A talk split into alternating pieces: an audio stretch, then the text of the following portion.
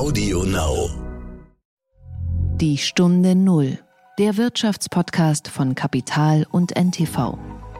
Ich glaube, dass ThyssenKrupp ein Unternehmen ist, das jetzt äh, schon in Bewegung ist, an allen Stellen des Unternehmens in Bewegung ist. Äh, wir haben ja im letzten Jahr mit der Aussage, wir drehen jeden Stein um, auch wirklich jeden Stein umgedreht. ThyssenKrupp ist für die grüne Transformation insgesamt aus meiner Sicht gut aufgestellt, hat in dem Portfolio, das wir nach vorn selber als unser eigenes sehen, gute Ausgangsvoraussetzungen. Jeder will das Gefühl haben, für mich gibt es eine Zukunft äh, und eine grüne Zukunft und ich will in einem Unternehmen arbeiten. Es ist auch, was Arbeitgeberattraktivität angeht, die Mitarbeiter wollen heute beim Unternehmen arbeiten, das sichere Arbeitsplätze hat, saubere Arbeitsplätze und auch Produkte für die Zukunft herstellt. Herzlich willkommen zu einer neuen Folge von Die Stunde Null. Mein Name ist Horst von Butler. Schön, dass Sie uns wieder zuhören. Was für eine Woche. Die Bahn streikt. Die Ministerpräsidentenkonferenz feiert ihr Comeback und streitet über Impfpflichten und Inzidenzen. Und dann schwächeln Armin Laschet und die CDU und plötzlich reden alle über einen möglichen Kanzler Olaf Scholz. Ganz schön viel Bewegung also. Ich habe heute für diese Folge mit einer interessanten Managerin gesprochen, gemeinsam mit meinem Kollegen Rolf Peters vom Stern. Und diese Managerin steht an der Spitze eines der bekanntesten Industriekonzerne des Landes. Die Rede ist von Martina Merz. Sie ist seit 2019 Vorstandschefin von ThyssenKrupp und wir sprechen unter anderem über ein Schlagwort, was Sie vielleicht immer wieder gehört haben, grüner Stahl. Was heißt das eigentlich? Was steckt dahinter? Dahinter steckt nämlich die große Frage, kann ein Industrieunternehmen und Stahlproduzent wie ThyssenKrupp überhaupt klimaneutral wirtschaften? Der Gedanke zum Tag. Also die Rückkehr von Klaus Weselski auf der Streikbühne war für mich ja auch irgendwie ein schönes Zeichen von Normalität in diesen ewigen Ausnahmen- und Schwebezuständen, dass die gute alte Zeit wieder da ist. Wenn diese ganzen Prä-Corona-Gestalten wieder die Lufthoheit gewinnen, dann ist ja auch so fast schon ein bisschen Nostalgie dabei. Und als dann diese Woche noch Gerhard Schröder gegen das Fleischverbot in der VW-Kantine zu Felde zog und die Currywurst zum Kraftriegel der Facharbeiter erklärte, er hat sogar Facharbeiterinnen und Facharbeiter gesagt, da dachte ich irgendwie, läuft doch wieder. Jetzt brauchen wir nur noch eine Trennung von Lothar Matthäus, einen Einbruch in der Villa von Dieter Bohlen und vielleicht noch einen Baustopp bei diesem Tesla-Werk in Brandenburg und vielleicht noch einen missglückten Hitler-Vergleich und die Welt wäre fast schon wieder in Ordnung in Deutschland und die vierte Welle wäre abgewehrt. Über all das möchte ich heute aber eigentlich nicht reden, sondern über ein sehr wichtiges und ernstes Thema, das eigentlich derzeit über allem schwebt, und zwar der Klimaschutz. Es gab ja diese Woche den alarmierenden Bericht des Weltklimarates, dass der Menschheit die Zeit davon rennt. Und dabei reden wir ja auch immer über den Umbau der Wirtschaft Richtung Klimaneutralität.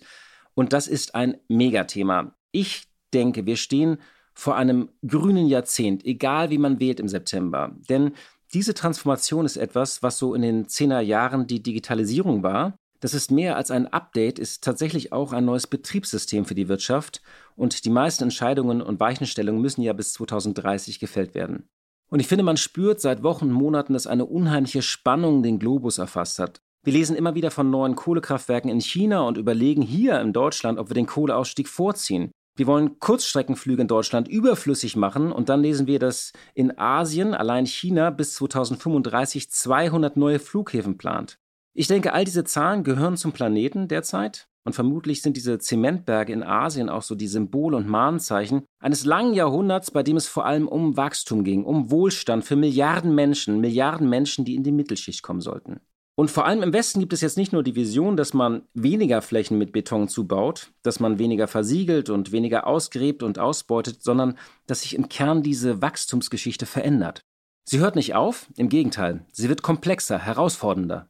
Wenn man umsteuern will oder muss, dann erwartet uns bis 2030 eine Transformation und eine Kraftanstrengung und Mobilisierung, die, glaube ich, vieles in den Schatten stellen wird, was wir als Gesellschaft und Wirtschaft erlebt haben. Kriegsproduktion, Rohstoffkrisen, Finanzkrisen, Automatisierung, die genannte Digitalisierung. Es ist wirklich eine Umwälzung. Und das Besondere ist, dass es bei dieser Transformation darum geht, dass man gleichzeitig nach vorn und zurück muss. Also man muss reduzieren und ausbauen. Und das ist dieses besagte neue Betriebssystem, in dem Innovation und Effizienz, Ausbau und Abbau mehr oder weniger oder sogar null parallel erfolgen müssen.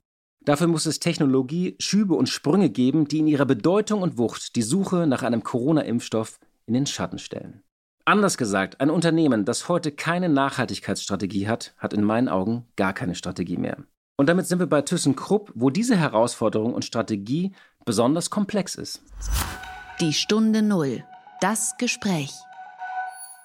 Ich möchte noch ein bisschen Kontext geben, denn man muss die Vorgeschichte verstehen von ThyssenKrupp, um zu verstehen, worum es auch in der Zukunft geht und worüber wir gleich reden. Also, ThyssenKrupp hat in den vergangenen Jahren ein wahres Strategie-Schleudertrauma hinter sich. Es begann alles einmal mit einem Stahlwerk in Brasilien und einem Walzwerk in den Sümpfen von Alabama vor anderthalb Jahrzehnten. Mithin also mit einer Amerika-Strategie, an der sich ThyssenKrupp gründlich verhoben hat. Und das sind nicht reine Western von gestern und Olle Kamellen. Die jetzige Chefin Martina Merz sagt, dass man an diesen Fehlinvestitionen immer noch leide. Denn sie brachten die Industrieikone an den Rand der Existenz. Seit einem Jahrzehnt hat der Essener Konzern, der Ende der 1990er Jahre aus der Fusion von Thyssen und Krupp hervorgegangen ist, unter immer neuen Vorstandschefs versucht, wieder ins Lot zu kommen und Geld zu verdienen. Und dabei ging es immer darum, welche Geschäfte und Sparten man behält, ob man sich aufspaltet, Teile fusioniert, verkauft und so weiter. Und dabei ging es auch immer um Stahl. Was aus der Stahlsparte wird, aus diesem einstigen Kern. Eine Idee war, Thyssen wollte den Stahl mit dem Konkurrenten Tata Steel zusammenschließen, was aber geplatzt ist. Dann gab es einen windigen indischen Stahlunternehmer, der sich auch interessiert hat und wo man im Rückblick heilfroh ist, dass man an ihn nicht verkauft hat. Und es gibt Planspiele und Träume, mit dem deutschen Konkurrenten Salzgitter eine Art deutsche Stahl AG zu schmieden, worauf die Führung in Niedersachsen aber nicht so erpicht ist. Inzwischen hat man sich von einer Perle des Konzerns getrennt, der Aufzugssparte, die für gut 17 Milliarden Euro an ein Konsortium ging. 50.000 Mitarbeiter verschwanden mit diesem Verkauf aus dem Thyssen-Imperium und auch einer der Gewinnbringer. Mit den 15 Milliarden Nettoeinnahmen wurden die Schulden gesenkt. Und von dem Verkauf sind jetzt noch rund 5 Milliarden übrig. Das ist wenig, aber ein gutes Cashpolster, das vor allem immer kleiner wird. Und deshalb ist das Mantra von Martina Merz auch, wir sanieren gegen die Uhr. ThyssenKrupp ist also in einem Spiel gegen die Zeit. Irgendwie muss man die Stahlsparte mit den 26.000 Mitarbeitern loswerden. Man braucht einen Befreiungsschlag, zumindest eine Lösung. Entweder durch einen Börsengang wofür man bekanntlich eine Story braucht, oder doch durch einen Verkauf oder, tja, und da ist man eben ein bisschen ratlos manchmal. Dieser Kontext ist sehr verkürzt wiedergegeben, aber ist wichtig, um zu verstehen, worum es bei ThyssenKrupp geht. ThyssenKrupp ist wie gesagt in einem Strategieloch, einem Strategiedilemma beim Stahl und gleichzeitig in einem Großumbau. 6900 Stellen sind schon gestrichen worden, weitere 5000 sollen noch folgen. Und damit sind wir beim Klimaschutz, denn bei der Herstellung von Stahl wird Unmengen an CO2 emittiert. Und jeder von uns hat sie sicherlich vor Augen, die großen Hochofentürme, die im Ruhrgebiet auch das Bild prägen, die Bilder vom glühenden, fließenden Roheisen. Das ist eine Arbeit, bei der 2000 Grad herrscht. Das ist Industriegeschichte. Und es ist eine Industriegeschichte, die es in der Form in 30 Jahren nicht mehr geben soll, die sich umstellen muss, die sich neu erfinden muss. Mit Wasserstoff statt Kohle, für die es viel Wasserstoff braucht und vor allem sehr viel Energie. Denn Stahl ist wichtig, Stahl ist elementar. Und die Frage ist also, wie kriegt man diesen Prozess bei der Herstellung klimaschonender hin? Denn das wäre ein verdammt großer Hebel. ThyssenKrupp hat diese Woche Zahlen vorgelegt. Einige Sparten schreiben Verluste, aber auf den ersten Blick waren die Zahlen ordentlich. Es gab einen höheren Auftragseingang, der hat sich fast verdoppelt und der Umsatz ist um 50 Prozent gestiegen auf 8,7 Milliarden Euro bis Ende Juni im dritten Quartal. Und das bereinigte operative Ergebnis betrug 266 Millionen nach knapp 700 Millionen Verlust im Vorjahr. Aber die Stahlsparte, sie brummt nicht so wie ihr erhofft und vor allem nicht so gut wie die Konkurrenz. Und dann noch ein paar Sätze zu Martina Merz, die das Portfolio von ThyssenKrupp ja gerade kräftig neu sortiert. Sie kam 2019 aus dem Aufsichtsrat in den Vorstand in einer sehr turbulenten Phase. Frau Merz ist Jahrgang 1963. Sie hat Maschinenbau studiert mit dem Schwerpunkt Fertigungstechnik an der Dualen Hochschule Baden-Württemberg in Stuttgart. Und sie hat eine lange und erfolgreiche Karriere bei Bosch hinter sich, wo sie seit 1985 gearbeitet hat. 2012 war sie dann noch einige Jahre selbstständige Unternehmensberaterin und natürlich Aufsichtsrätin in diversen Unternehmen, unter anderem bei der Lufthansa. Im Februar 2019 wurde sie dann an die Spitze des Aufsichtsrats von ThyssenKrupp gewählt und wechselte schon im Herbst dann an die Spitze des Vorstands. Einen schönen guten Tag, Frau Merz. Hallo, Herr von Butler. Grüße Sie. Herzlich willkommen hier in der Stunde Null. Schön, dass Sie mitmachen. Wir haben heute eine ganz besondere Folge, denn wir sind hier in Essen bei ThyssenKrupp zu Gast und ich mache das äh, gemeinsam mit meinem Kollegen Rolf Peters vom Stern. Ähm, vielleicht mal ganz am Anfang zu der Gegend hier ähm, in Nordrhein-Westfalen wurden ja bis zu 30 Kommunen, glaube ich, getroffen äh, vom Hochwasser. Auch viele Unternehmen sind betroffen. Hat diese Flut auch in irgendeiner Form ThyssenKrupp getroffen und beschäftigt? Ja, natürlich äh, hat die Hochwasserkatastrophe in Nordrhein-Westfalen äh, betrifft äh, direkt und indirekt auch ThyssenKrupp. Äh, unsere eigenen Standorte verzeichnen Gott sei Dank nur sehr geringe direkte Auswirkungen, aber indirekt vor allen Dingen die Auswirkung auf unsere Lieferketten und das Transportwesen hat natürlich direkt, hat auch Auswirkungen auf unsere Standorte. Es ist alles etwas schwierig geworden, aber Gott sei Dank äh, sind von unseren Mitarbeitern alle gesund und auch mit dem Leben nicht direkt konfrontiert worden oder behelligt worden. Das heißt, Stahl war ja ohnehin schon schwer zu bekommen. Äh, drohen jetzt neue Lieferengpässe? Also nicht jetzt aus der Hochwasserkatastrophe kommend. Die Lieferengpässe kommen aus anderen Gründen. Die Hochwasserkatastrophe schränkt den Transport zwischen unseren Standorten ein, verschärft aber nicht das Lieferproblem in Richtung unserer Kunden. Okay, also Stahl wird jetzt nicht noch teurer. Stahl wird dadurch teurer in der Herstellung doch, weil wir ja unsere, weil es schwerer zu organisieren wird. Aber das werden Sie gemessen an dem, was sich schon in den Rohmaterialkosten abspielt, werden Sie das kaum merken. Wir wollen ja heute über die Zukunft reden und über eine Herkulesaufgabe. Und zwar äh, eine Frage, wie kann ein ähm, Stahlhersteller wie ThyssenKrupp grüner werden? Denn bei der Produktion von Stahl fallen große Mengen CO2 äh, an. Ich glaube, allein ThyssenKrupp äh, steht für 2,5 Prozent der deutschen Emissionen. Andererseits ist Stahl elemental und kann nicht einfach abgeschafft oder verboten werden. Und da gibt es Ideen und Lösungen. Bevor wir aber sozusagen auf diese Zukunftsfrage kommen, hätte ich noch eine ganz andere Frage und zwar zur derzeitigen Lage von ThyssenKrupp. Stellen Sie sich vor, ähm, es gab ja mehrere Strategien und Strategienwechsel und auch eine Krise. Wie würden Sie jemanden, der vor einer langen Reise zurückkehrt und der nicht mitbekommen hat, was Sie die vergangenen anderthalb Jahren an der Spitze gemacht haben, wie würden Sie dem erklären, wie ThyssenKrupp derzeit dasteht und was passiert ist so in der letzten Zeit? Ja, also ich würde damit beginnen, dass ich glaube, dass ThyssenKrupp ein Unternehmen ist, das jetzt äh, schon in Bewegung ist, an allen Stellen des Unternehmens in Bewegung ist. Äh, wir haben ja im letzten Jahr mit der Aussage, wir drehen jeden Stein um, auch wirklich jeden Stein umgedreht, haben unsere Geschäfte, jedes einzelne, nach vorne quasi neu ausgerichtet mit unterschiedlichen Konsequenzen. Äh, sicher besonders große Konsequenzen hatte es erstmal für das Aufzugsgeschäft, das wir verkauft haben und mit dem Verkauf äh, dann in der Lage waren, die Transformation des Unternehmens auch zu finanzieren, äh, was sonst nicht möglich gewesen wäre. Mit den Mitteln aus dem, aus dem Verkauf von Elevatoren können wir jetzt investieren in die Weiterentwicklung der Geschäfte, wo wir denken, da ist ThyssenKrupp auch der richtige Eigentümer. Für die Geschäfte, wo wir denken, da können wir auch mit Investitionen nicht selber der beste Eigentümer sein und die Geschäfte gut entwickeln, äh, die verkaufen wir. Äh, das betrifft etwa insgesamt einen Umsatz von sechs Milliarden Euro. Die Mitarbeiter, die Bereiche wissen es. Wir sind dabei zu prüfen, und sind teilweise auch schon äh, weit fortgeschritten in diesen Prüfungen. Aber der große Rest des Unternehmens, unter anderem eben auch den Stahl, entwickeln wir nach vorn. Äh, ThyssenKrupp ist für die grüne Transformation insgesamt aus meiner Sicht gut aufgestellt, hat in dem Portfolio, äh, das wir äh, nach vorn selber als unser eigenes sehen, gute Ausgangsvoraussetzungen. Stahl beispielsweise jetzt als große Einheit ist ja in einer Kreislaufwirtschaft schon zuerst mal ein Material, das perspektivisch es immer geben wird. Äh, das ist und das und auch Stahl kennt schon die Technologie, die notwendig ist, um Stahl grün herzustellen mit Wasserstoff, äh, was viele ja schon wissen. Ähm, und andere Teile von ThyssenKrupp wie das Automobilgeschäft oder zum Beispiel machen wir ja auch Wälzlager für Windräder. Also ThyssenKrupp ist eigentlich für die grüne Transformation gut vorbereitet. Äh, wir investieren in die Geschäfte perspektivisch. Unsere Performance verbessert sich. Äh, wir sind selber in einem umfangreichen Restrukturierungsprogramm. Also wir machen die Firma schlanker, äh, schneller, richten sie stärker noch auf die Kunden aus.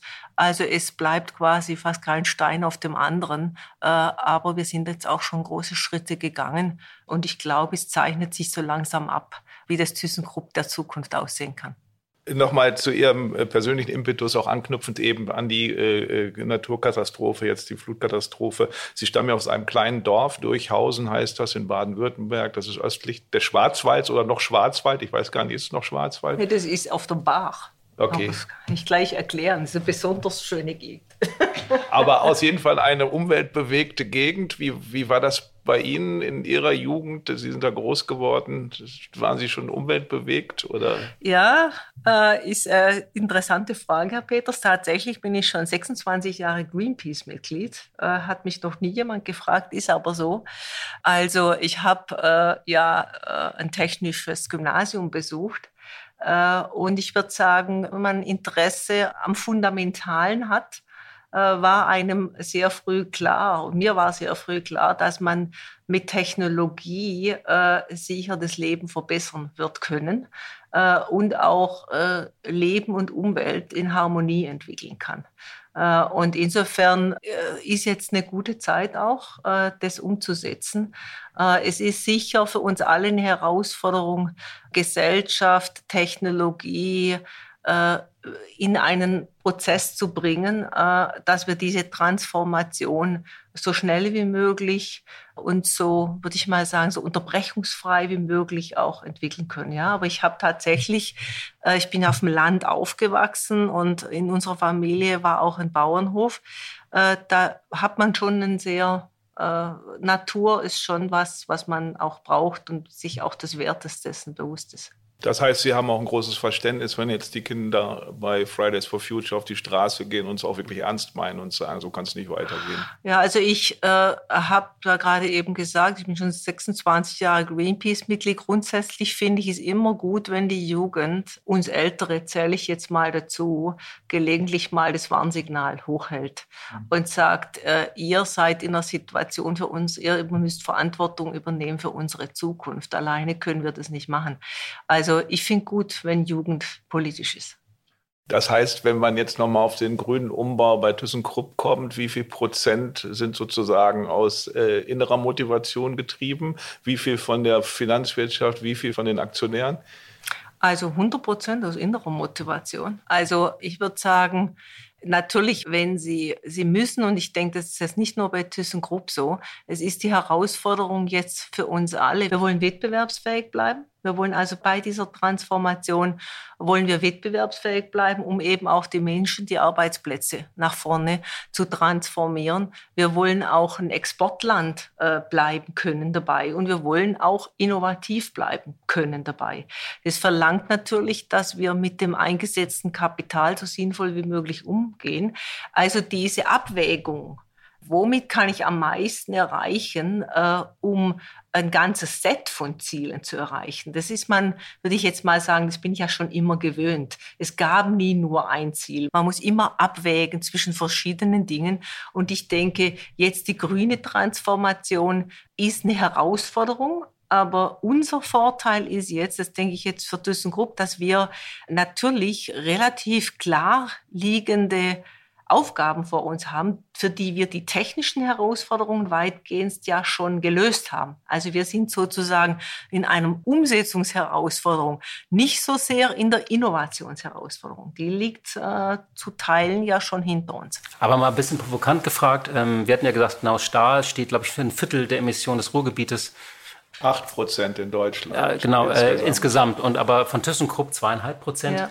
Ähm, wäre es nicht einfacher, die Stahlproduktion einfach einzustellen? Dann hätte man ähm, auf den Schlag zweieinhalb Prozent. Gibt eh zu viel Stahl. Wir hatten ja eine Stahlschwemme mal und da hätte man das eingespart. Also natürlich ist es so, dass perspektivisch immer richtig zu sagen, man produziert vom Werkstoff nur so viel, so viel die Menschheit auch braucht aber man sollte es dann da beenden, wo, würde ich mal sagen, am unwirtschaftlichsten ist. Das wäre dann jetzt nicht bei uns, würde ich sagen. Wir sind ja der zweitgrößte Stahlhersteller Europas. Äh, und natürlich, wenn Sie so ein integrierter Standort sind wie wir in Duisburg, dann ist es für die grüne Transformation optimal.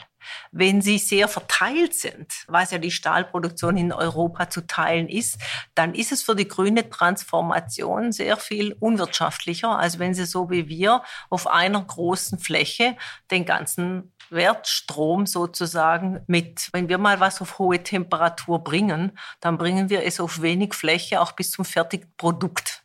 Das ist sicher, was die Umwelt angeht, sehr viel sinnvoller, äh, als wenn sie eben verteilt produzieren. Deshalb denke ich, dass ThyssenKrupp äh, sicher einer der Spieler ist, der in dieser Herausforderung gute Voraussetzungen hat. Wir haben ja auch einen Hafen in Duisburg. Ich sage dann so oft, wir liegen quasi am Meer. Also die Rohstoffversorgung unseres Stahlwerkes auch perspektivisch äh, für Wasserstoffwirtschaft ist eigentlich, würde ich mal sagen, ganz gut. Äh, da gibt es sicher Standorte, wo das eher herausfordernder ist.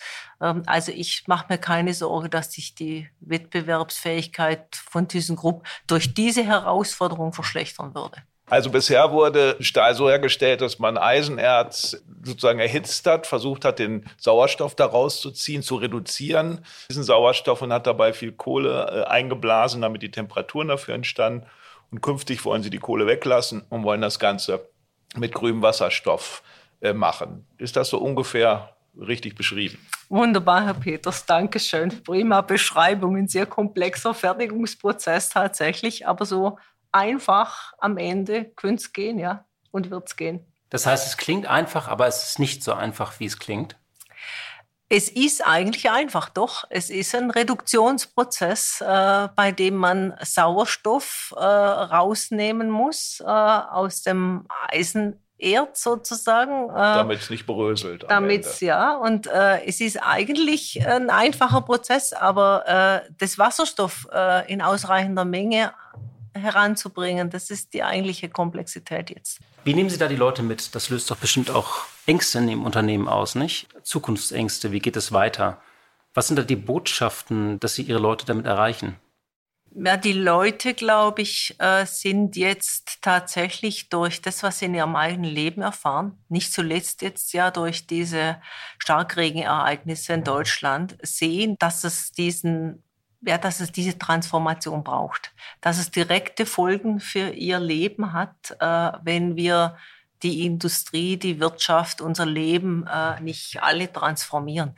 Also ich denke, dieses Mitnehmen findet ja als Gesellschaft statt. Da sind wir als Unternehmen, haben die Aufgabe, unseren Mitarbeitern zu erklären, was es für uns ganz speziell und den einzelnen Arbeitsplatz bedeutet.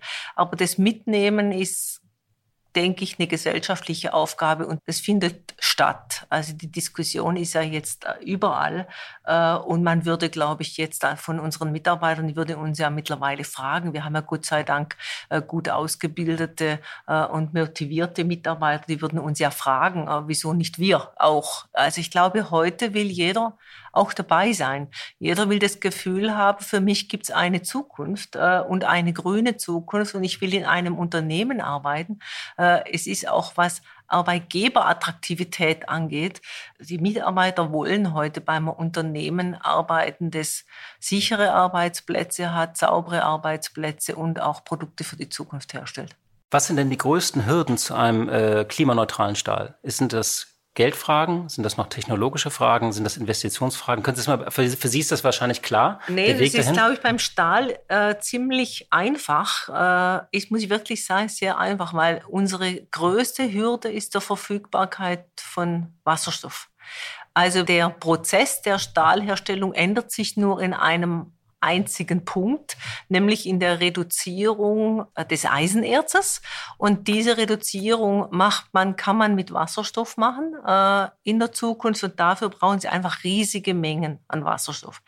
Diese riesigen Mengen an Wasserstoff, die sind heute nicht verfügbar. Welche Mengen, können Sie es mal sagen, äh, also am, am Laien wie mir, welche Mengen braucht man ja, denn? Ja, also man kann für den Laien im Ruhrgebiet, für den Laien im Ruhrgebiet könnte man es damit beschreiben, dass wir den Gasometer in Oberhausen, den jeder im Ruhrgebiet kennt, ein größeres Gebäude, dass wir den zweimal pro Stunde befüllen müssten, äh, um genügend zu haben. Also zwei komplette Gasometerfüllungen pro Stunde, was im Jahr acht Milliarden Kubikmeter Wasserstoff sind. Acht Milliarden Kubikmeter Wasserstoff. Das ist eine derartig riesige Menge. Und um es noch konkreter zu machen, in der Planung für Deutschland für das Jahr 2030, die Menge, die Deutschland für bisher, für 2030 plant, die reicht nicht mal für uns alleine. Dafür bräuchten wir selber schon 50 Prozent mehr, als bisher Deutschland plant. Also der Engpass ist tatsächlich die Verfügbarkeit an Wasserstoff. Ich würde ganz gerne an dem Punkt nochmal einhaken. Wir haben natürlich noch zu wenig Wasserstoff. Das ist die eine Sache und werden in Deutschland wahrscheinlich den auch nicht produzieren können. Da kommen wir sicher nochmal drauf zu sprechen. Aber Sie äh, haben auch selbst gesagt, äh, ThyssenKrupp alleine brauchte ungefähr 3800 oder bis zu 3800 Windräder von den 30.000, die es in Deutschland gibt, um den eigenen grünen Strombedarf zu decken. Und wir wissen ja auch, es gibt nicht nur zu wenig Wasserstoff und grünen Wasserstoff, es gibt auch viel zu wenig Tempo beim Ausbau ähm, der Windkraft oder Solarenergie, überhaupt der grünen ähm, Quellen. Wie sehen Sie das? Bereitet Ihnen das Sorge? Ja, also ich kann mich eigentlich nur wiederholen. Wir auf unserer Seite wissen, wie die Transformation für den Stahl geht. Aber die Voraussetzungen für diese Transformation, wie gesagt, Wasserstoff, um diesen Wasserstoff zu bekommen, äh, brauchen wir ja irgendwelche Trassen. Entweder brauchen wir den, also es muss irgendwie, Wasserstoff muss irgendwie zu uns kommen. Mhm. Und er müsste eben auch überhaupt hergestellt werden können. Um diese herzustellen, gibt's ja, kann man ihn grünen Wasserstoff machen, dann hat man ihn mit Renewables hergestellt. Täte man das für uns, bräuchte man 3200 Windräder nur für uns alleine. Oder man würde eben große Trassen, Pipelines legen. Die kann man, also diese Mengen an grünem Strom sind in Deutschland nicht vorstellbar. Wir müssen also importieren. Wir brauchen einen Import, entweder an Renewables in irgendeiner Form sozusagen oder eben den Wasserstoff am Ende. Also es ist eine große Herausforderung für die Genehmigungen, die auch die Politik letztendlich jetzt äh, anregen und begleiten muss, ohne dass wir in große Infrastrukturveränderungen gehen. Und Infrastrukturanpassungen werden solche Mengen grüner Energie, die ja nicht nur wir brauchen, die werden uns nicht erreichen hier im Ruhrgebiet ist es ja so, dass wir jetzt gerade uns mit anderen Unternehmen zusammentun. Fängt an bei Vonovia, wir Energieversorger wie RWE, äh, E.ON. Äh, wir haben uns entschieden, ein gemeinsames Projekt äh, für die Transformation des Ruhrgebiets zur Wasserstoffwirtschaft zu machen, weil letztendlich kann keiner alleine diese Transformation äh, ideal sag ich mal, machen, wenn nicht das ganze Ökosystem, wie man das heute ja so schön nennt, wenn nicht das ganze Ökosystem transformiert wird. Und ich kann nur sagen, die Motivation ist, glaube ich, überall hoch. Alle sind Eltern, alle haben Kinder, alle wollen, dass diese grüne Transformation stattfindet. Und das Thema Wettbewerbsfähigkeit. Für die Wettbewerbsfähigkeit ist eben auch am besten, wenn der Übergangsweg nicht ewig ist. Also wenn man solche Transformationen macht, sind natürlich die Übergangszeiten, die sind immer besonders schwierig. Also man muss sich, glaube ich, anstrengen, äh, dass man in einer überschaubaren Zeit von A auf B verändert. Äh, insofern ist die Verkürzung des Klimaziels, also von jetzt auf 2045, das kann man intellektuell gut nachvollziehen. Äh, was uns fehlt als Industrie sind die sogenannten Enabler. Also wir brauchen eben die Infrastruktur. Ich weiß, wir brauchen Wasserstoff. Wenn ich den nicht habe, kann ich äh, den Stahl nicht grün herstellen. Und es gilt eben für andere Produkte, für uns auch. Ich kann nur sagen, in meinem Umfeld, Menschen, die ich treffe, die beschäftigen sich jetzt wirklich den Großteil ihrer Zeit damit wie sie ihre Firmen und ihr, ihre gesamte Lieferkette im Grunde äh, auf eine nachhaltige Wirtschaft hin verändern.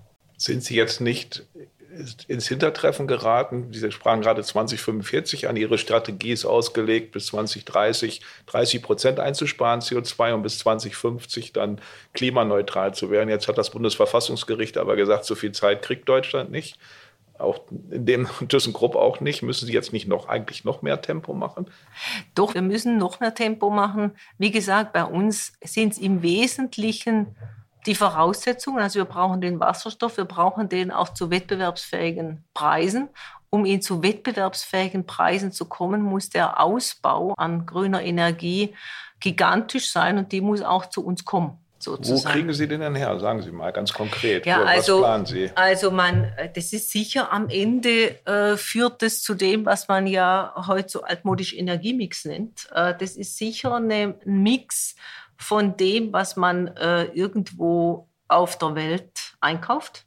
Äh, man kann ja jetzt auch Ammoniak von Aust in Australien grün hergestellt per Schiff nach Rotterdam fahren äh, beispielsweise. Also ich denke, es ist am Ende Energie oder eine Form von Energie in Ländern einzukaufen, wo eben Wind und Sonne ist. Das wird Deutschland organisieren müssen oder Europa. Äh, gleichzeitig werden wir also Nearside, also da, wo wir sind, versuchen müssen, Renewables aufzubauen, Photovoltaik, Windräder. Es wird aber alles nicht reichen. Also wir werden um den Import sicher nicht rumkommen. Äh, und die Länder, die jetzt die Chance haben, in der Energiewirtschaft eine Rolle zu spielen, also die Wind und Sonne haben, die beschäftigen sich auch mit großen Investitionen. Wir bauen ja selber Wasserelektrolyseure, äh, wir sind selber auch Hersteller. Also wir sind mit dem Stahl am Ende der Wertschöpfungskette auch Nutzer, aber wir stellen ja selber auch Wasserelektrolyseure her. Also wir sehen jetzt auch, wie sich die Nachfrage auf der ganzen Welt so entwickelt äh, und die ist hoch. Und ich denke, für Deutschland ist es auch eine Chance, äh, auch an der Stelle äh, dabei zu sein. Und ja, da wo Wind und Sonne im großen Umfang ist, da wird auch grüne Energie jetzt hergestellt. Also da hätte ich noch eine Nachfrage an die Greenpeace-Frau Merz. Ähm, man kann, wie Sie also richtig sagen, grünen Wasserstoff herstellen, Elektrolyse, kennen wir aus dem Chemieunterricht. Ähm, da bleibt dann äh, nichts weiter übrig als im Grunde Wasser am Ende ähm, und äh, H2. Aber Sie werden ja wahrscheinlich in nächster Zeit auch einen Zwischenweg gehen müssen. Sie werden Wasserstoff äh, beziehen, der aus Erdgas gemacht wird, also wieder aus dem fossilen Brennstoff. Und äh, das CO2, was übrig bleibt, wird dann irgendwo in Holland oder wo auch immer unter die Erde gepresst. Ähm, in Deutschland ist es sehr, sehr umstritten, ähm, das Verfahren. Ähm, ist das nicht so ein bisschen, ja, wie soll ich sagen, Umweltschutz light aller? Sie haben recht, die Mengen, die wir verbrauchen, die werden wir jetzt nicht so schnell als grünen Wasserstoff bekommen. Also man wird Übergangsformen äh, verwenden müssen äh, solange aber diese Übergangsformen, wie zum Beispiel das, der von ihm besprochene äh, Wasserstoff, wo am Ende CO2 äh, verpresst sozusagen in den Untergrund geht, das ist immer noch für die Umwelt wesentlich besser, als ihn in die Atmosphäre gehen zu lassen. Und wir würden eben die Ausrüstung, die es braucht, die würden wir aber gleich fürs Ende schon haben. Also ich glaube, es ist auf jeden Fall richtig zu sagen, wir bauen die Technik um für die Nutzung von Wasserstoff. Und ich glaube auch, dass wir, bevor wir alle bei Wasserstoff ankommen, werden viele von uns erstmal noch Erdgas einsetzen müssen. Aber am Ende ist jeder Beitrag zur CO2-Reduktion, also wenn man das unter Zeitgesichtspunkten sieht, je schneller, je besser, äh, solange der CO2 eben nicht mehr in die Atmosphäre geht. Sonst erreichen wir alle das Klimaziel nicht. Sie haben eben das Geschäft mit Elektrolyseuren erwähnt. Das hatten Sie ja ursprünglich rausgelöst. Wird das wieder so ein wichtiges Geschäft für Sie, dass Sie solche Anlagen bauen auch? Wir haben das Geschäft mit Anlagentechnik, also wir nannten das Industrial Solutions. Äh, da hatten wir uns mal damit beschäftigt, es zu veräußern, haben aber äh, tatsächlich zum damaligen Zeitpunkt waren wir sehr verblüfft, dass niemand erkannt hat, äh, was da eigentlich für ein Juwel ist. Äh, wir dachten uns, wahrscheinlich wird uns jemand eine Zusammenarbeit anbieten und diese Zusammenarbeit hätte ja dann dazu geführt, dass wir die Kräfte gebündelt hätten. Tatsächlich äh, hat die Welt das Juwel nicht gesehen. Dann haben wir gesagt, okay, wir sehen es aber und beschäftigen uns jetzt eben damit, wie wir diese Technik selber aufwärts skalieren können, also wie wir selber mit der Technik wachsen können und behalten das auch. Also wir werden es vielleicht, werden vielleicht Anteile davon verkaufen, an die Börse bringen beispielsweise. Äh, wir prüfen das im Moment. Aber äh, wir werden auf jeden Fall jetzt die wesentliche Technik, nämlich die sogenannten Stacks, also die Module im Inneren, die werden auf jeden Fall selber behalten. Sie haben eben über die Investitionen gesprochen, die sind für Ihr Unternehmen gewaltig. Äh, Deutschland hat im Moment so rund 60 Projekte laufen. Es gibt so 8 Milliarden aus Bundes- und Landesmitteln. Die wiederum dann Investitionen von über 30 Milliarden auslösen sollen. Reicht das? Oder was wäre so Ihre Botschaft an die nächste Regierung auch, wo Sie sagen, nee, das muss noch mehr werden, äh, damit uns das gelingt? Also wir bekommen ja im Herbst eine neue Regierung. Was wären da Ihre Erwartungen? Müssen wir diese Summen einfach nur verdoppeln? Müssen wir vereinfachte Genehmigungsverfahren haben? Äh, ich glaube, man muss tatsächlich erstens natürlich ohne die Genehmigungsverfahren müssen dramatisch vereinfacht, vor allem viel schneller werden. Also das Ergebnis muss viel schneller zur Verfügung stehen. Die Investitionen werden sicher sehr viel höher. Also für diese Investitionen muss man die muss man ermöglichen. Da kann man sich alles Mögliche vorstellen. Aber letztendlich wird es ein Kraftakt werden, ja. Also die Investitionssummen, die da im Raum stehen, da will ich jetzt keine Zahlen nennen, aber es ist wirklich ein Kraftakt äh, für die Welt. Also das heißt konkret, Sie würden sich auch Subventionen wünschen, so wie die früher auch äh, in die Transformation in die Kohlewirtschaft oder auch in die Atomkraft äh, geflossen sind? Also wir würden das jetzt nicht Subventionen, wir nennen das wir fördern. Also die Regierung muss wirklich äh, den Umbau der Technologie in den CO2-frei, muss man fördern. Man muss aber auch einen Instrumentenkasten aufbauen, äh, der denjenigen, die die Transformation machen, versus denjenigen, die sie nicht machen sagen wir mal, bevorzugen. Das ist eine indirekte Subvention. Aber man kann natürlich mit Preisinstrumenten, wir haben es gerade gesagt, ob es jetzt das Thema äh, CO2-Preise oder was man brauchen wird eine Zeit lang, ist die Freizuteilung von CO2-Zertifikaten. Äh, ja. Äh, also darum werden sie nicht rumkommen. Ich denke, man muss diejenigen, die schnell viel machen wollen, für die muss es sich auch lohnen. Und das ist, glaube ich, von gesellschaftlich höchstem Nutzen, wenn man es auch tut. Und dann gibt es ja noch die andere Seite, die äh, wesentliche Konkurrenz ist der Billigstahl aus Drittländern, der ja dann teilweise auch schon hochsubventioniert ist. Abschotten oder was muss man tun? Ja, also ich finde schon, dass man das Thema mit dem, also erstens mal natürlich Border, also was man sagt, man lässt den schmutzigen Stahl, nenne ich das jetzt mal, dass der natürlich zu anderen Bedingungen auf den Markt muss als der saubere Stahl. Ich glaube, da sind wir uns einig. Das wäre ja, äh, also das ist das durch Zölle eine. Oder wie kann das funktionieren?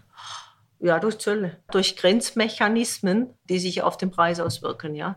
Aber im Gegenzug muss man natürlich auch verhindern, dass Produktion, die heute in Deutschland ist, in Länder abwandert, wo sie dann das Produkt schmutziger hergestellt in den Markt bringen können. Also das ist äh, ja, was wir Carbon Leakage nennen. Also wenn wir es mal hier haben, dann sollten wir es hier sauber produzieren und nicht und verhindern, äh, dass es wohin diffundiert, die Produktion, weil es dort günstiger ist und eben schmutzig hergestellt wird.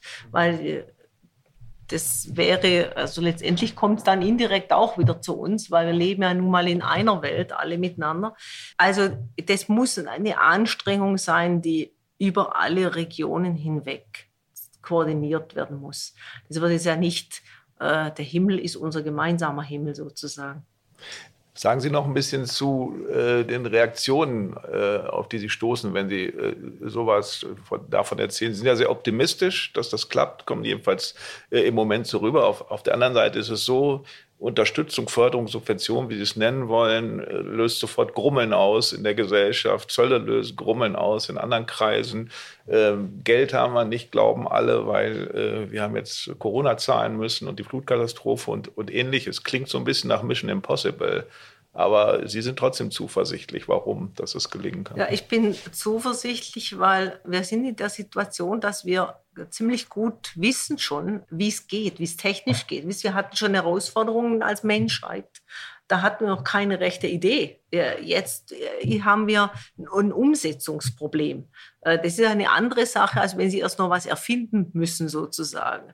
Ich bin deshalb optimistisch, weil ich wirklich denke, dass wir vor allen Dingen mit den gut ausgebildeten Jugend äh, durchaus ein Verständnis dafür haben, dass man eine andere Kompromiss, äh, sag ich mal, dass man Kompromisse machen muss, um das Leben nach vorne in guter Qualität auch fortsetzen zu können. Also, Aber Sie können das nicht aus eigener Kraft stemmen. Sie brauchen den Staat, Sie brauchen die gesellschaftliche Akzeptanz. Wir brauchen die gesellschaftliche Akzeptanz und die gesellschaftliche Kooperation, nenne ich das mal.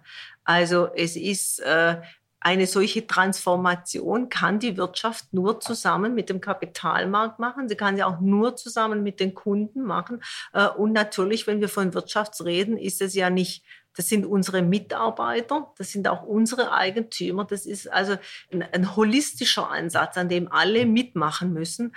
Äh, ich bin tatsächlich optimistisch, weil ich erkenne, dass jedes Rädchen, das es braucht in diesem großen Getriebe, versucht sich jetzt in diesem Getriebe irgendwie einzubringen. Und es ist wirklich, äh, das einzubringen ist, es hört sich jetzt leicht an, aber es gibt wirklich unendlich viele Diskussionen über Stellschrauben, Geschwindigkeiten, äh, Incentivierung, äh, unendlich viele Diskussionen, die auch wirklich sehr kämpferisch sind.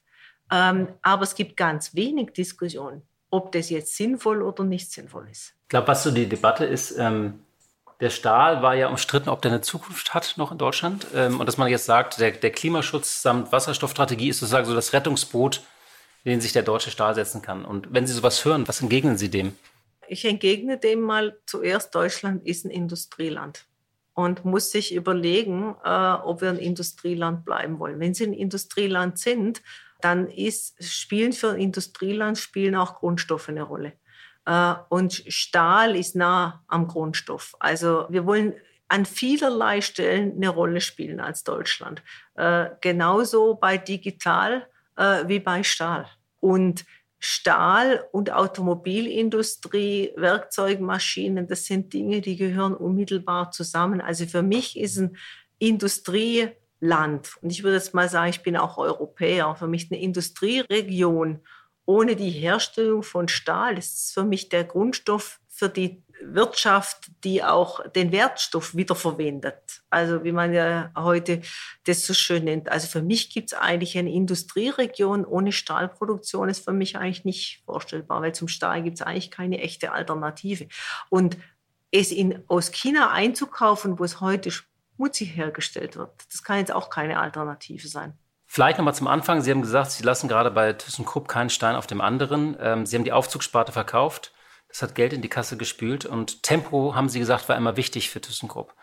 Nun hatten wir jetzt Corona. Äh, wie steht denn die Uhr sozusagen? Ähm, das, das Geld wird ja auch weniger. Wie würden Sie die derzeitige Lage beschreiben? Wie schnell tickt jetzt diese Restrukturierungsuhr? Ja, also äh, sie tickt äh, nicht schneller, aber ich denke, jetzt sind wir am, an einem Punkt, wo wir sagen, äh, wir müssen jetzt im nächsten Geschäftsjahr, äh, ist unser großes Ziel, dass wir mehr Mittel einnehmen als Mittel ausgeben. Also in der das klingt erstmal vernünftig. Ja, ja, das klingt sehr vernünftig. Äh, das haben wir aber jetzt viele Jahre nicht geschafft. Also für uns ist es jetzt das Jahr, in dem wir, das vor uns liegt, das nächste Geschäftsjahr, äh, in dem wir erreichen wollen, dass wir diesen Turnaround sozusagen, also den positiven Free Cashflow in der Wirtschaftssprache, das ist unser größtes, wichtigstes Ziel im Nahzeitraum. Und wir sind auch optimistisch, dass wir das im nächsten Geschäftsjahr erreichen können. Damit wären ja die Voraussetzungen nach vorne oder die Eintrittskarte, würde ich sagen, die wäre dann aber wirklich auch gezogen und dann wäre ThyssenKrupp auch nach vorne äh, wieder auf soliden Beinen. Also das ist jetzt das wichtigste Ziel im Nahzeitraum. Und dann ist es ja auch mit der Stahlsparte als eigenes Unternehmen, vielleicht sogar an einer Börse? Also der Stahl ist ein sehr hat eine sehr spezielle Entwicklung, ist zyklisch sehr anderes Geschäft als unsere anderen Einheiten im Unternehmen. Wir wollen den Stahl verselbstständigen und möglicherweise dann im Spin-off auch an die Börse bringen. Haben wir noch nicht entschieden. Aber Stahl zum selbstständigen Unternehmen zu machen, ist unser Ziel. Dann gibt es eben ThyssenKrupp Steel äh, und ThyssenKrupp. Damit ist für den Stahl und für die anderen Einheiten im Unternehmen, glaube ich, die besten Voraussetzungen für die Zukunft auch geschaffen. Und meine letzte Frage war ja noch, ähm, es stand mal in einer Geschichte über Sie, dass Sie die ersten E-Mails morgens um 5 Uhr schon verschicken. Sind das äh, Legenden oder stimmt das wirklich? Und was sind das für Mails? Sind das so erste Anweisungen oder sind das auch Feedback-Mails?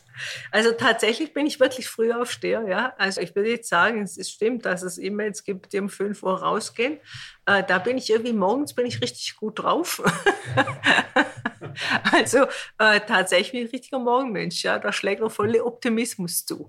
Also überwiegend würde ich mal sagen, sind meine frühen Morgens E-Mails. Die haben so ein bisschen Hauruck-Charakter.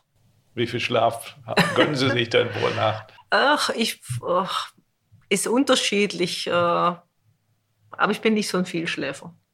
Kommen Sie zum Lesen noch? Ich komme noch zum Lesen, ja, aber zu wenig aus meiner Sicht. Also ich bin ein begeisterter Biografieleser. Was haben Sie zuletzt gelesen? Welche Biografie? Also die letzte Biografie, die ich gelesen habe, ist die neu erschienene Biografie von Simone de Beauvoir, einer französischen Philosophin. Als Frau äh, ist immer interessant, Biografien äh, von Frauen zu lesen. Und Simone de Beauvoir ist eine sehr interessante Frau. Äh, habe ich jetzt gelesen im Urlaub, war auch äh, war wirklich interessant. Frau Merz, vielen Dank für dieses Gespräch. Dankeschön. Dankeschön, Herr Bubutler, Dankeschön. Blick in die Märkte. Und wie jeden Freitag schalten wir zu unserer Kollegin Katja Dofel. Sie leitet dort das Börsenstudio von NTV. Hallo, liebe Katja. Hallo nach Berlin. Ja, der DAX nimmt Rekordkurs auf fast 16.000 in dieser Woche. Was ist denn der Grund für diese Feierlaune? Ja, lieber Horst, ich will mir nicht selber auf die Schulter klopfen, aber ich hatte ja schon immer mal gesagt im Frühsommer, dass der DAX im Sommerloch die 16.000 Punkte Marke knacken wird. Ich muss allerdings auch zugeben, dass ich jetzt nun schon seit einer Weile da nicht mehr dran geglaubt hat und nun hat er es ganz still und heimlich eben doch geschafft. Einerseits kann man nun sagen, die Wall Street eilt ja schon seit einer ganzen Weile von Rekord zu Rekord und sie ist insgesamt in diesem Jahr auch stärker unterwegs als der DAX. Da kann der ruhig mal nachlegen. Aber gerade in der jetzigen Zeit haben eigentlich viele Indikatoren signalisiert, dass es eine Korrektur geben wird. Allerdings der erste neue Höchststand in dieser Woche am Mittwoch war dann wohl der Befreiungsschlag, der viele auch institutionelle Anleger aufs Parkett gelockt hat, die vorher eben eher zugeschaut haben und gewartet haben, dass sie eine günstige Möglichkeit zum Einstieg finden. Sie waren also neutral gestimmt und sind nun wieder eingestiegen und haben ihre Kursziele für den DAX auch direkt höher gesetzt, nämlich auf 16.100 im Durchschnitt. Ende März war der DAX ja erstmals auf die Marke von über 15.000 gestiegen und hat nun innerhalb von fünf Monaten 1000 Punkte draufgelegt. Aber noch eindrucksvoller ist die Situation seit dem Tief im Oktober, als der DAX ja auf rund 11.600 Punkte gefallen war und seitdem eben 4400 Punkte zugelegt hat. Und da muss man sagen, spielt eben auch trotz einer alarmierenden Nachricht Erleichterung mit. Es gab nämlich durchaus gravierende Inflationsdaten aus Amerika plus 5,4 Prozent Teuerung im Juli. Aber, und da sieht man wieder, wie psychologisch die Börse ist, die Börsianer hatten hier mit noch größeren Teuerungen gerechnet und deswegen waren sie dann eben doch erleichtert und haben den DAX direkt auf neue Rekorde gehievt. Und dann hat noch eines meiner Lieblingsunternehmen Zahlen vorgelegt, und zwar BioNTech. Der Kurs des Mainzer Impfstoffherstellers war ja schon stark gestiegen. Wie waren denn die Zahlen und vor allem, wie war denn der Ausblick von BioNTech? Ja, wir bleiben sozusagen beim Thema Rekorde und da kann der Impfstoffhersteller BioNTech auch einige für sich beanspruchen. Der Erfolg des von BioNTech entwickelten Corona-Impfstoffs hat BioNTech zu einem der umsatzstärksten Pharmaunternehmen in Deutschland gemacht. Und die Geschäfte sprudeln derartig gut, dass das Unternehmen seine Umsatzprognose für dieses Jahr auch nochmals angehoben hat auf fast 16 Milliarden Euro. Und damit kommt BioNTech sehr nahe an die Umsatzgröße von Bayer, dem bisher stärksten Unternehmen in der Branche. Im ersten Halbjahr nun lag der Umsatz bei BioNTech bei 7,4 3,4 Milliarden Euro, wobei immerhin 3,9 Milliarden Euro Reingewinn übrig geblieben sind und die sind eben in erster Linie auf Erträge aus dem Impfstoffgeschäft zurückzuführen. Diese Einnahmen sollen nun zum großen Teil in die Forschung investiert werden. Kein Wunder, dass sich die Aktie rasant entwickelt hat. Sie hat sich alleine in diesem Jahr mehr als vervierfacht und damit hat BioNTech aktuell einen Börsenwert von rund 88 Milliarden Euro und ist das viertwert wertvollste deutsche börsennotierte Unternehmen nach SAP, VW und Siemens. Vielen Dank für diese Einschätzung, liebe Katja. Tschüss und ein schönes Sommerwochenende, wo immer Sie uns zugehört haben. Zum Schluss noch ein kleiner Hinweis. Sie haben vielleicht gemerkt, ich habe das Interview gemeinsam mit meinem Kollegen Rolf Peters vom Stern geführt. Er ist seit vielen Jahren Korrespondent in Köln. Der Stern untersucht in einer achteiligen Serie, wo die großen Handlungsfelder vor der Wahl sind und vor allem, was sich ändern muss. Und da ging es diese Woche um das Thema Klima und Wirtschaft. Und verschiedene Themen dazu können Sie natürlich im aktuellen Stern nachlesen, aber auch digital unter stern.de-neustadt-deutschland. Das war's für diese Woche. Ich danke Ihnen wie immer für Ihre Treue, fürs Zuhören und wir hören uns hoffentlich am kommenden Freitag wieder. Die Stunde Null, der Wirtschaftspodcast von Kapital und NTV.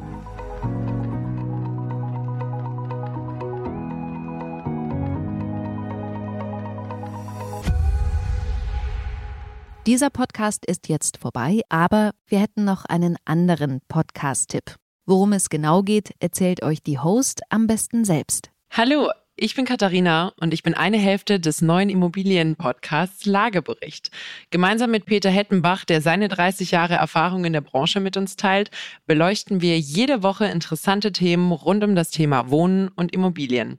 Hört doch mal rein. Lagebericht der Immobilien-Podcast auf AudioNow und überall, wo es Podcasts gibt. Wir freuen uns auf euch. AudioNow.